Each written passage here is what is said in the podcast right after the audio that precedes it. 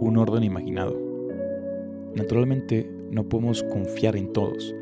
No evolucionamos para cooperar en grandes masas. Por eso, el crear un orden fue necesario. Y esto lo hacemos a través de mitos, religiones y filosofías compartidas. Puedo no conocerte, pero compartir la misma meta que tú. La invención de estos dogmas de comportamiento ayudaron a nivelar la falta de empatía del hombre hacia otros humanos y a dar un orden a las crecientes sociedades que se convertían en grandes civilizaciones. Quiero dejar claro que el hombre puede ser empático con la idea de la humanidad y el bien común, pero difícilmente podrá tener empatía con cada miembro individual del mundo. Por eso no sentimos nada malo con las noticias de grandes explosiones en el Medio Oriente, o que medio millón de personas han muerto por una pandemia en nuestro propio país. Estamos tan alejados de esa realidad y de esas personas que no podemos lograr empatizar honestamente con ellas, pero sí podemos con. Por eso es importantísimo que dentro de un país exista ese conjunto de ideas con las cuales la mayoría esté de acuerdo y pueda trabajar y convivir. Muchas veces esta cooperación viene de una manera forzada. Las grandes civilizaciones no lograron sus grandes maravillas de una manera pacífica. Los romanos mantenían un orden por toda Europa, Medio Oriente y África, pero lo hacían a través de la fuerza. Y en todo momento había más de medio millón de soldados buscando mantener el orden. De la misma manera que los egipcios lograron sus grandes maravillas con el trabajo de esclavos o empleados muy mal pagados. Lo importante es buscar una manera de convencer a la gente de una idea en común y de preferencia no hacerlo a la fuerza.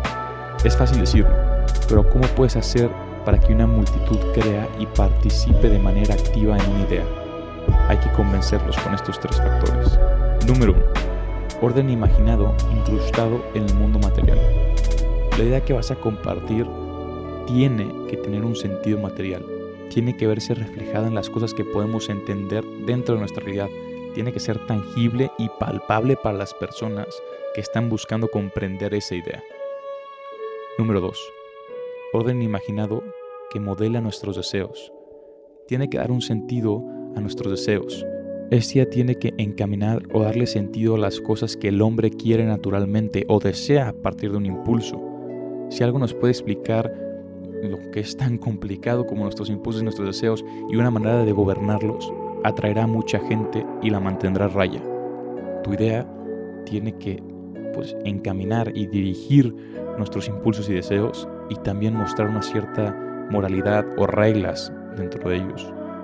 Y por último, la orden natural tiene que ser intersubjetiva.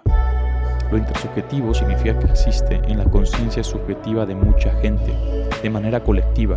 Entendemos que la percepción de la realidad de cada persona es subjetiva. Cada quien entiende las cosas de sus propios zapatos. Una realidad intersubjetiva es cuando un grupo grande de personas se pone de acuerdo sobre una misma idea y comparten la misma visión subjetiva de la realidad en la que se encuentran.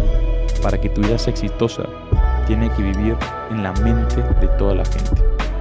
Vivir una sociedad significa vivir en una invención imaginada y por lo tanto en una realidad intersubjetiva. ¿Cuánto de lo que tú crees, de lo que tú haces, de, de la manera en la que te comportas, viene de una idea de otra persona.